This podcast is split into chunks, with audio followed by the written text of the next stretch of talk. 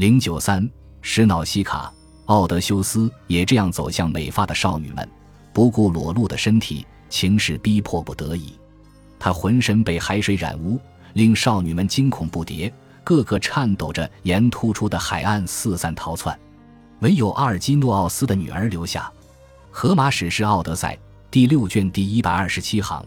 波塞冬看到奥德修斯在海面上出现，心中不禁涌起一种恶意的满足感。他立刻撼动海浪，打算掀翻奥德修斯的小船。在暴雨和海浪的倾覆下，奥德修斯的小舟被打得粉碎。即便有雅典娜竭尽全力的保护，奥德修斯也只是勉强保住了性命。浑身赤裸、筋疲力尽的奥德修斯被抛到了一片陌生的海滩上，直到清晨，他才被瑙西卡公主和侍女们嬉闹的声音唤醒。尽管侍女们一看到奥德修斯就吓得四散逃窜，但年轻的瑙西卡公主却保持着理智，并没有跑开。因为他原本就打算带着侍女来海边洗衣服，所以奥德修斯很快就穿上了整洁的衣服。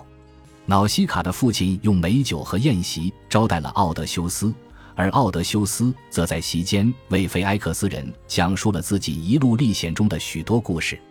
然后，费埃克斯的国王为他准备了一艘快船，载着他安全返乡。